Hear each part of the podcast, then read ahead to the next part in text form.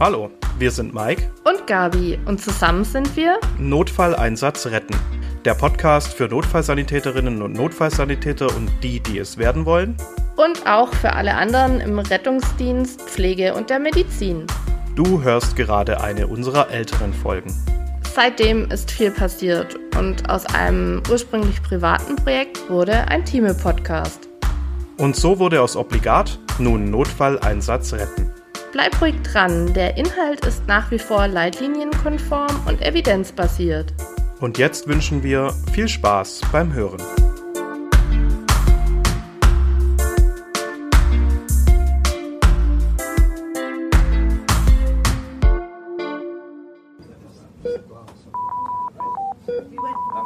Obligat. Der Prähospitale Podcast. Ja, dann herzlich willkommen zum neuen Podcast-Format Obligat. Auch von mir ein herzliches Willkommen. Ja, bevor wir die erste Folge äh, anfangen, Gabi, wie sind wir denn eigentlich auf diesen Namen gekommen? Obligat ist für mich ein Begriff schlechthin aus der Medizin. Ja, vor allem als Redakteurin wirst du das recht oft lesen. Na klar, die Maßnahme ist obligat. Und deshalb sind wir da dann eigentlich draufgekommen. Aber du sag mal, was meint denn eigentlich der Duden dazu? Ja, der Duden beschreibt das Wort obligat als unerlässlich, erforderlich, regelmäßig dazugehörend, üblich.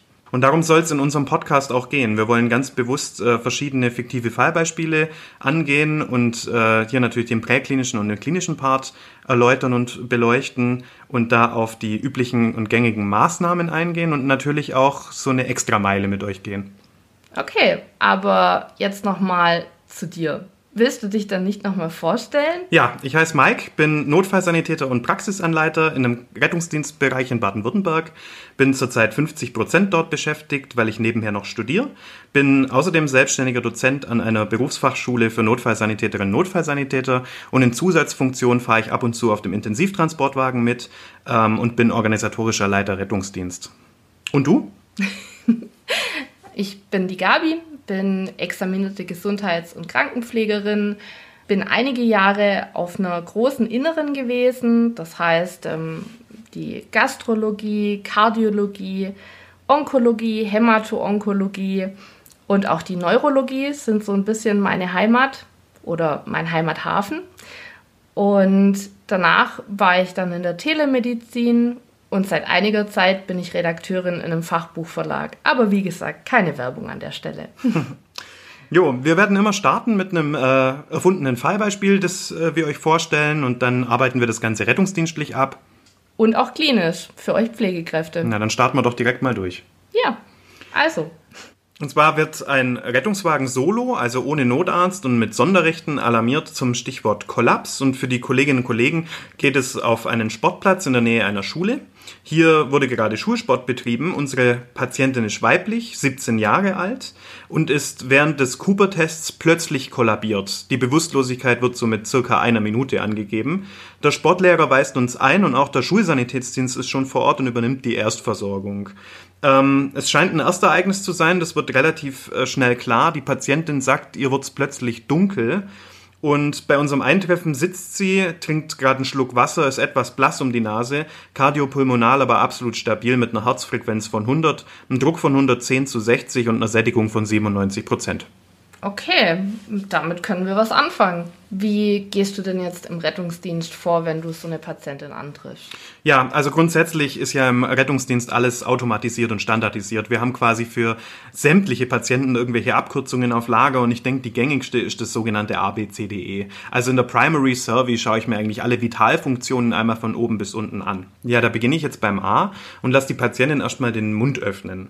Dabei geht es mir gar nicht unbedingt um dramatische Atemwegsprobleme, sondern eher um die Ansprechbarkeit und wie sie auf meine Aufforderung reagiert reagiert. Ich äh, kann aber zum Beispiel auch gleich sehen, ob ein Zungenbiss vorliegt. Ich kann die Feuchtigkeit und die Schleimhautbeschaffenheit beurteilen und gegebenenfalls kann mir sogar der Zahnstatus Auskunft geben. Warum denn jetzt der Zahnstatus? Naja, beim 17-jährigen Mädchen jetzt vielleicht nicht unbedingt, aber im Pflegeheim oder in Privatwohnungen oder bei älteren Patienten kann es durchaus Sinn machen, sich einmal die Zähne auch mit anzuschauen. Okay, spannend. Beim B, also bei der Belüftung, da interpretiere ich die Atemfrequenz und das Atemzugvolumen. Im Endeffekt also die Thoraxexkursionen und schaue, ob mir das physiologisch erscheint. Eine Sättigung kann natürlich etabliert werden und allgemein mache ich mir einen Eindruck über die Atemsituation der Patientin. Beim C fällt mein erster Blick aufs Hautkolorit und die Hautbeschaffenheit. Spitzt die Patientin, sind die Skleren rosig, ähm, ich kann den peripheren Puls einmal papieren und äh, habe dadurch schon sehr viele Informationen auf die Schnelle gesammelt. Eine Rekap-Zeit, also eine Rekapitalisierungszeit an der, am, am, am Finger oder am Handballen, die kann man machen, betrachte ich aber eher kritisch. Nach dem Sport und draußen in der Kälte ist das oft nicht besonders aussagekräftig. Okay, aber wie wäre es denn dann mal noch mit einer Orientierungsfrage. Genau, da kommen wir jetzt beim D dazu. Also Disability, da ähm, interpretiere ich den neurologischen Status meines Patienten. Und da ist natürlich die erste Frage, ob der Patient zu allen Modalitäten orientiert ist. Ich äh, schaue, ob der Patient eingenässt hat, ob er postiktal wirkt. Und ich kann ein schnelles B-Fast machen, also eine Schlaganfallabklärung. Und sag mal, aber jetzt gerade auch so in Pandemiezeiten, Fieber, ist das nicht ein großes Thema? Ja, messen wir bei jedem Patienten meistens eines der ersten Sachen aktuell, die wir machen. Und äh, gehört aber eigentlich zum E, also Environment. Da mache ich, wie gesagt, eine Temperaturkontrolle, aber auch ein frühzeitiger Wärmehalt als Basismaßnahme findet hier Platz. Aber das gibt dir jetzt noch nicht so richtig einen Aufschluss. Wie, wie geht's denn dann da weiter? Ja, jetzt beginnt im Endeffekt die Detektivarbeit. Wir haben jetzt eine absolut luxuriöse Position, das hat mein ABCDE ergeben. Der Patientenzustand ist stabil und ähm, das würde ich erstmal so kommunizieren in einem 10 for 10. Gibt es das bei euch in der Pflege? Das habe ich noch nie gehört. 10 for 10 nutzen wir in der Präklinik, um in stressigen Situationen ganz, ganz schnell den Überblick zu erhalten. Das bedeutet, der Teamleader, also in dem Fall jetzt meine Wenigkeit, spricht für 10 Sekunden und es werden Maßnahmen für die nächsten 10 Minuten festgelegt. Das Ganze kommt aus dem Crisis Resource Management und ähm, erlaubt es, dass das komplette Team auf einen Nenner kommt. Okay, und was sagst du dann da? Ja, in unserem Fall würde ich sagen, dass wir jetzt erstmal in äh, ja, relativ ruhiger Atmosphäre Nachforschungen anstellen können. Äh, das ist im Rettungsdienst nicht immer so. Wir werden natürlich auch äh, oftmals mit life-threatening Events, also mit lebensbedrohlichen und zeitkritischen Patienten konfrontiert. Und in unserem Fall können wir uns jetzt wirklich auf die Patientin einlassen und unsere Untersuchungen machen. Da geht es nicht nur um Werte, Messungen und ums EKG. Hier ist vor allem die Eigen- und die Fremdanamnese extrem wichtig. Okay, und dein Vorgehen jetzt? Wie fängst du dann da jetzt genau an? Ja, ich habe den Begriff Synkope einfach mal gegoogelt und bin darauf gestoßen, dass es eigentlich ein Begriff aus der Musik ist. Oh, okay. Als Synkope bezeichnet man dort nämlich, ich zitiere, rhythmische Konstellationen, die einen Konflikt zwischen dem Betonungsschema einer Taktart und den davon abweichenden Betonungsverhältnissen der rhythmischen Gestaltung erzeugen. Okay, zurück von der Musik zur Medizin. Ja, richtig. In der Medizin etabliert sich zurzeit T-Log als Oberbegriff für derartige Ereignisse. Schon mal gehört? Nee, was beschreibt das dann? Ja, das ist eigentlich eine bessere Arbeitsdiagnose als Synkope. T-Log steht für Transient Loss of Consciousness, also vorübergehender Bewusstseinsverlust. Und äh, ja, natürlich ist nicht jeder Bewusstseinsverlust auch eine Synkope. Denkt zum Beispiel an Intoxikationen, an metabolische Störungen wie Hypoglykämie, ans Schädelhirntrauma oder an den Krampfanfall. Ja, definitiv. Da finde ich die T-Log eigentlich viel besser. Genau, setzt sich gerade so langsam durch. Ja, im Rettungsdienst so draußen im, im Einsatzfeld haben sich verschiedene Begrifflichkeiten etabliert. Ich habe da schon Präkollaps oder Kollaps gehört und es meint oft den Verlust des Körpertonus, aber ohne die echte Bewusstlosigkeit. Mhm. Und wie wäre da jetzt eine korrekte Definition für den Rettungsdienst? Ja, also so eine klassische Fachbuchdefinition wäre kurzer, spontan reversibler Bewusstseinsverlust infolge einer zerebralen Minderperfusion. Das spricht jetzt aber nicht wirklich für einen Routineeinsatz. Richtig. Ähm, der Begriff Kollaps und Synkope ist im Rettungsdienst so häufig, dass man da ganz schnell in Routine verfällt. Aber ich denke, wir müssen da jeden Einsatz differenziert betrachten und genau erkunden, was denn hier vorgefallen ist. Für mich als Notfallsanitäter ist jetzt erstmal wichtig, ist die Bewusstlosigkeit nachvollziehbar? Also erkenne ich einen Grund hinter dem, was passiert ist. Und dazu sehen wir uns jetzt erstmal ganz häufige Gründe für Synkopen an. Allen vorweg die Orthostase. Könnte ja auch passen. Hast du eine Idee, wie viel Blut beim Aufstehen aus einer liegenden Position in den Beinen versackt? In die Beine 500 Milliliter? Ja, ganz gut geschätzt. Also ungefähr so viel, wie man auch bei einer Blutspende abgezapft bekommt. Und da kippen ja auch schon einige Leute um. Ja, richtig. Kenne ich aus eigener Erfahrung. Die Folge ist eigentlich sofort eine Verminderung des venösen Rückflusses zum Herz. Also es kommt zu venösen Pooling. Das heißt, die Gefäße in den Extremitäten dilatieren Und infolgedessen fällt die Vorlast. Ich habe mehr Blut im Niederdrucksystem und da gehört es natürlich nicht hin. 20% weniger Herzzeitvolumen sind hier die Folge. Und natürlich kommt es sofort zu einer regelrechten Party an den Barorezeptoren im Aortenbogen. Der Körper aktiviert die Orthostase-Reaktion. Okay. Dann lass uns mal schauen, wie die Party so läuft. Genau, die Orthostase-Reaktion beginnt mit einer Steigerung der Herzkraft, einer Vasokonstriktion der peripheren Gefäße und auch die Abdominaldurchblutung wird gesenkt. Das Ganze passiert innerhalb von wenigen Sekunden. Ja, und nur die fehlerhafte Orthostase-Reaktion führt jetzt tatsächlich zur Problematik und da gibt es drei Szenarien. Szenario 1, die Gegenreaktion ist viel zu übermäßig und der diastolische Blutdruck steigt so stark, dass es sich dem systolischen Blutdruck angleicht. Und wenn wir jetzt beide Drücke bei 80 haben, dann passiert genau was? Der Mensch kippt um. Genau, dann wird es einem schwarz vor Augen. Szenario 2, die Gegenreaktion ist viel zu schwach und der Körper kann das fehlende Herzzeitvolumen nicht ausgleichen und es kommt ganz standardmäßig zur Hypotonie und dann auch wieder zum Kollaps. Und im dritten Szenario ist die Gegenreaktion zu einseitig. Es kommt zu einer starken Tachykardie mit Frequenzen um die 130. Die Hypotonie wird so kompensiert, aber ist natürlich wahnsinnig unangenehm für den Patienten. Das heißt, der Patient hat in dem Fall vielleicht sogar richtig Angst. Angst, Beklemmungsgefühle und so weiter. Wie wird es dem Patienten jetzt aber wohl vor dem letztlichen Eintritt der Bewusstlosigkeit gehen?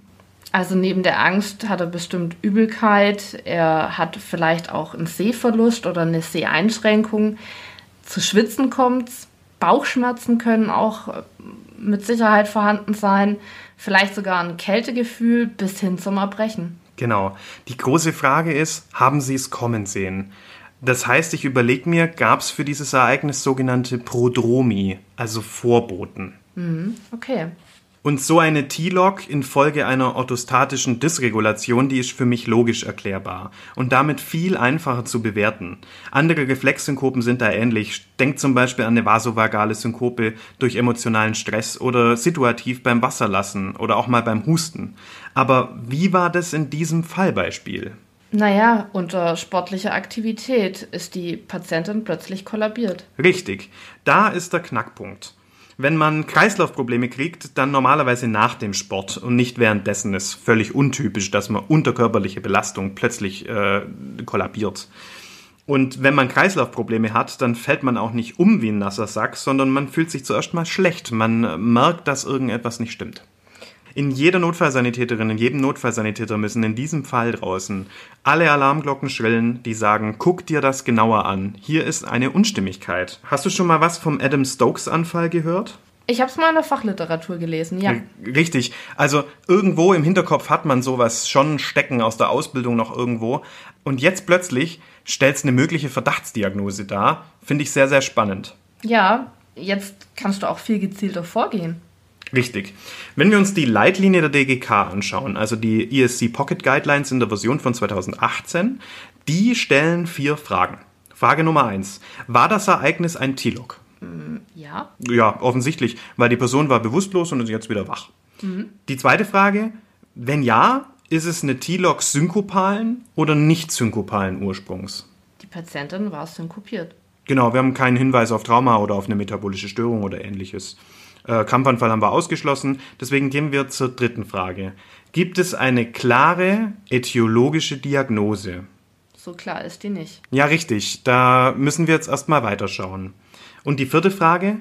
Gibt es Anhaltspunkte für ein hohes Risiko oder sogar den Tod?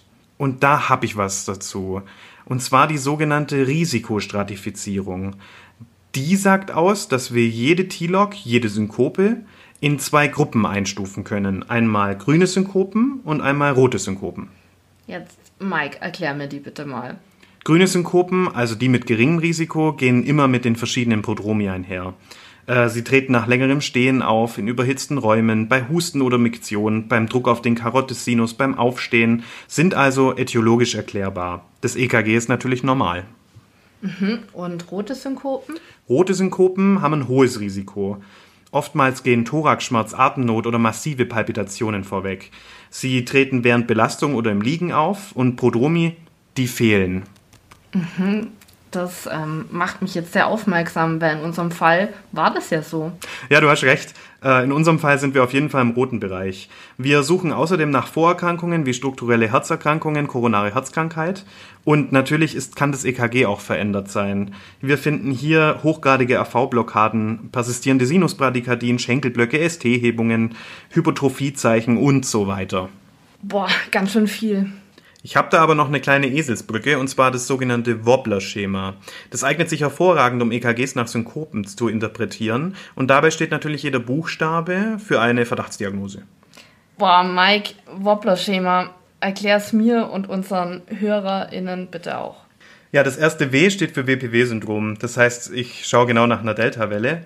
Das O steht für Obstruktion der AV-Überleitung und das B für bifaszikulärer Block.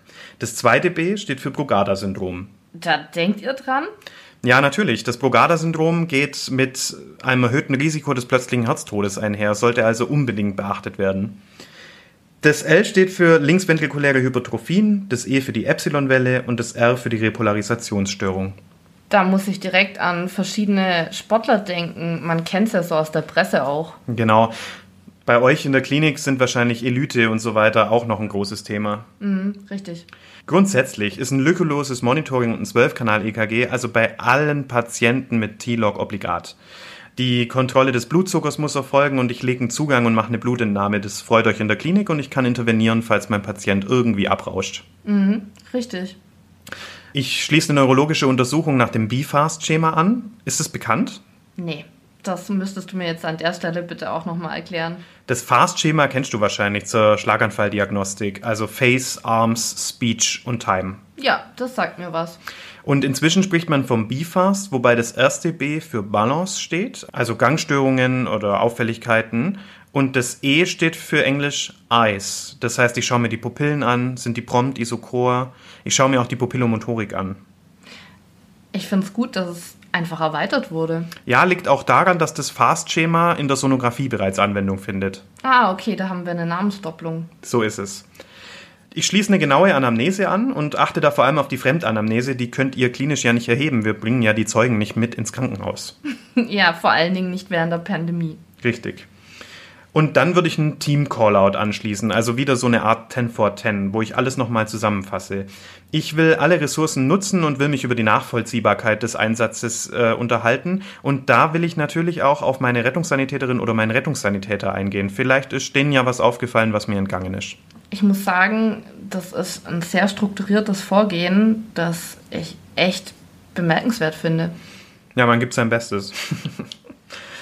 Das heißt, wir können aus dem Fall eine super Detektivarbeit machen, ohne invasiv zu eskalieren. Jeder ist hier gefragt, seinen persönlichen Sherlock Holmes freizulassen, um äh, richtig am Patient zu arbeiten. Wir können Leitlinien zu Rate ziehen und natürlich sollte man noch mal eine Fachliteratur aufgeschlagen haben. Vor allem bei der EKG-Diagnostik ist das echt wichtig. Das könnt ihr dann an der Stelle jetzt natürlich zu Hause auch tun. Ja, wir haben uns vorhin darüber unterhalten, ob so eine Synkope denn Routine sein kann. Und da habe ich noch einen kleinen Denkanstoß. Und zwar die Rule of 15%. Die besagt nämlich, dass sich 15% aller Myokardinfarkte, aller Lungenarterienembolien, aller Aortendissektionen und Aortenrupturen zunächst mal als Synkope äußern. Das heißt als Erstmanifestation. Wow. okay. Ähm, das heißt, eine Synkope kann eigentlich was ganz schön Kritisches sein. Genau, das sollte man immer im Hinterkopf haben. Wir sollten keine Fixierungsfehler machen und wir sollten uns nicht in falscher Sicherheit wägen. Und dein Fazit jetzt?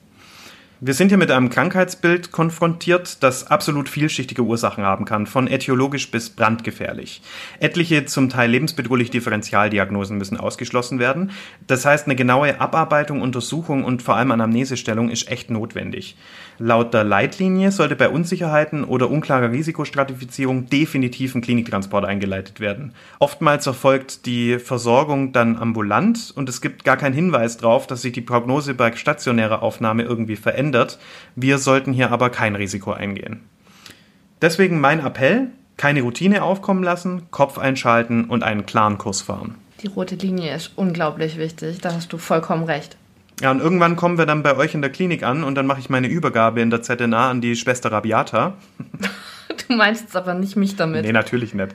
Und ab dem Moment ist der Patient dann euer Problem und ich bin gespannt, wie es dann weitergeht. Okay, dann bin jetzt wohl ich dran. Ich bitte drum. Wenn wir also vom Rettungsdienst Blut bekommen, ähm, dann geben wir das natürlich weiter an unser Labor. Ansonsten wäre die Aufgabe jetzt, Blut abzunehmen und vor allen Dingen auch den Monitor anzuschließen. Das heißt, wir erheben die Vitaldaten des Patienten. Konkret haben wir da natürlich die Herzfrequenz, die Atemfrequenz, Sauerstoffsättigung und ein Blutdruckmessgerät machen wir natürlich auch dran. Wir messen die Temperatur nochmal, weil wir ja nie was glauben, was uns der Rettungsdienst sagt. Spaß beiseite. Wir erfragen auch die Größe und äh, das Gewicht und gegebenenfalls müssen wir das auch messen. Was wir aber auch noch machen, ist ein ordentliches 12-Kanal-EKG. Denn mal ehrlich, draußen im Schockmoment, da kann das EKG natürlich schon sich etwas anders zeigen wie in der Klinik. Und was auch ein ganz wichtiger Punkt ist, wir wollen keine Artefakte im EKG haben. Deswegen wird das nochmal geschrieben. Und auch die Kardiologen bzw. die aufnehmenden Ärzte in der Notaufnahme, die vergleichen un unheimlich gern. Ja, ist auch im Rettungsdienst tatsächlich sinnvoll, mehrere EKGs zu schreiben. Ich mache das zum Beispiel ganz oft bei kardiologischen Patienten, dass ich vor Ort eins ausdruck und äh, auf dem Weg zur Klinik oder an der Klinik dann nochmal auf den Druckenknopf drücke. Und unsere Geräte sind da einfach auch nicht so gut gefiltert wie eure. Das stimmt. Und weiter noch, in der Pflege wäre es dann wichtig, auch ein vertrauensvolles Gespräch zu führen mit dem Patienten. Wir fragen tatsächlich Informationen ab, die wichtig für uns sind, aber suggerieren dem Patienten gleichzeitig ja eine vertrauensvolle Umgebung. Das heißt, ihr könnt fragen, wo ist es eigentlich passiert? Gab es in den letzten Tagen vielleicht auch Vorboten? Hatte der Patient Stress? Und auch relevante Vorerkrankungen können an der Stelle für euch wichtige Informationen sein. Die Ärztinnen fragen das natürlich nochmal, aber so schafft ihr eine Beziehung zum Patienten und ja, gewinnt einfach auch sein Vertrauen. Das heißt, du nutzt das Anamnesegespräch als Erstkontakt, um hier auch gleich den Patienten für dich zu gewinnen. Na, absolut. Er soll mir ja schließlich vertrauen und sich sicher fühlen. So eine Notaufnahme ist ein ja, sehr stressiger Raum, der dem Patienten auch Angst machen kann. Und während der Pandemie waren Begleitpersonen eh nicht so selbstverständlich. Natürlich ja, ja bei 17-Jährigen auf jeden Fall, aber ja, Erwachsene können in dem Moment auch eine ziemlich große Unsicherheit spüren. Ja. Ja, überall piepst und überall laufen Menschen umher und es ist Trubel im Raum. Ja, richtig. Ich möchte an der Stelle auch noch auf einen weiteren relevanten pflegerischen Aspekt eingehen. Und zwar kommen Synkopen auch immer wieder bei Menschen vor, die aktuell unter einer Magen-Darm-Infektion leiden. Ja, du willst auf eine Elektrolytstörung raus. Unter anderem kann natürlich auch das das Problem sein, mhm. aber pflegerisch an der Stelle ist es enorm wichtig, dass ihr auch bereit dafür seid, einen Patienten im Isolationszimmer zu versorgen. Ach, natürlich. Macht ja. Sinn. Genau, richtig man muss immer auf die Hygiene achten. Aber an der Stelle ist eben ja. die Entscheidung zu treffen, ob Isolationsmaßnahmen ja oder nein. Auf, auf Hygiene achten wir auch. Ich glaube, sämtliche Rettungswagen im kompletten Land sind inzwischen äh, durch die Pandemie quasi totgeschrubbt worden. Oh, okay. Ja, wenn wir also die Infektionsgeschichte ausschließen können, ist auch nochmal ein Aspekt, den ich hier anbringen möchte ob die Synkope mit einem Sturz einhergegangen ist und da vielleicht auch eine Verletzungsfolge zustande kam. Und an der Stelle müssen wir dann als Pflegende gegebenenfalls auch die Assistenz bei einer Wundversorgung übernehmen. Das heißt, Material vorbereiten, assistieren und aber auch nachbereiten. Und äh, da spielt doch bestimmt die Glasgow Coma Scale auch eine Rolle bei euch. Ja, genau, richtig. Die GCS dient grundsätzlich dazu, die Schwere eines SATs einschätzen zu können. Es werden Punkte für drei wichtige Aspekte vergeben. Das Augenöffnen, die beste sprachliche Antwort und die beste motorische Antwort. Und der ermittelte Punktewert gibt dann Auskunft über den klinischen Schweregrad. Haben wir es hier mit einem leichten SAT zu tun oder mit einem mittelschweren SAT oder mit einem schweren? Aber Frage an dich. Wie werden denn da die Punkte verteilt? Naja, die Maximalpunktzahl ist 15 und witzigerweise ist die niedrigste Punktzahl nicht 0, sondern 3. Dann äh, würde ich mal sagen, so ein leichtes SHT bewegen wir uns so zwischen Ah, 15 und 11. Also die genaue Definition von einem SHT sind 15 bis 13 Punkte für ein leichtes SHT, für ein mittelschweres SHT 12 bis 9 Punkte und ein schweres SHT bewegt sich unter 8 Punkten. Kennst du den Spruch, GCS 7, musst du einen Tubus schieben? Richtig. Ja, den kenne ich. Ja, und es gibt noch GCS 8, der Tubus lacht, aber das sind natürlich bloß grobe Richtwerte. Ja, aber an der Stelle ein guter Merksatz.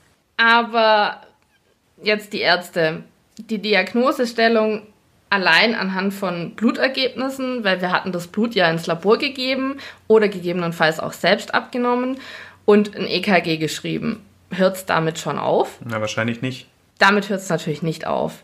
Gibt es keine kardiale Ursache für die Synkope, gilt es differentialdiagnostisch, wie eben mit der GCS bereits auch schon angedeutet, ja auch noch auf neurologische Spurensuche zu gehen. Ernstzunehmende Hinweise wären hier an der Stelle für euch beispielsweise eine verwaschene Sprache, eine auffällige Mimik, beispielsweise eine halbseitige Lähmung des Gesichts. Da könnt ihr den Patienten auch mal auffordern, die Stirn zu runzeln. Wenn das nicht so gut geht, dann ist das schon ein Hinweis. Backen aufblasen mache ich ganz gern. Ja, genau. Und wenn es auch Einschränkungen in der Bewegung gibt, dann wären das natürlich für euch in der Klinik, vielleicht auch wenn ihr einen Patient in einem Zimmer auffindet, wirklich wichtige Hinweise. Und dann schlagen wir wieder die Brücke zum BFAST-Schema, das ich vorhin schon erwähnt habe. Genau richtig. Und wenn es einen neurologischen Anhaltspunkt gibt, dann wird der Arzt natürlich auch ein CT anweisen. Da bereitet ihr dann den Patienten für den Transport vor, meldet ihn gegebenenfalls auch beim examinierten Kliniktransportdienst an oder bringt ihn selbst zum CT. Sind die examiniert im Kliniktransportdienst? Sind sie. Was haben die für ein Examen? Die haben ein ganz normales Examen wie jede Gesundheits- und Krankenpflegerin oder Krankenpfleger. Das wusste ich nicht. Ich dachte, es sind FSJler.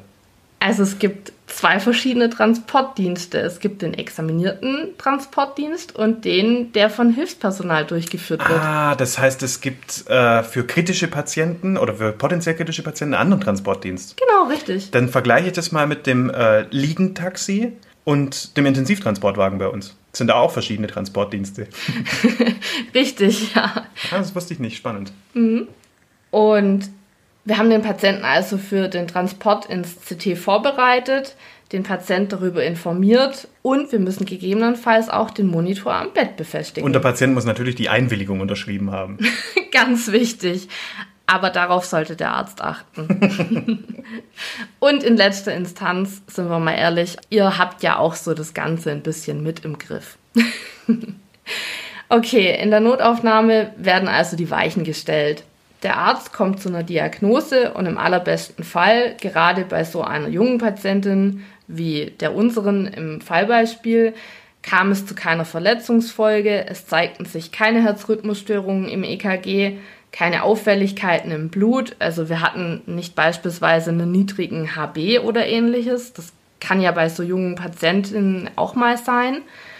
Und die neurologischen Untersuchungen waren ebenfalls ergebnislos.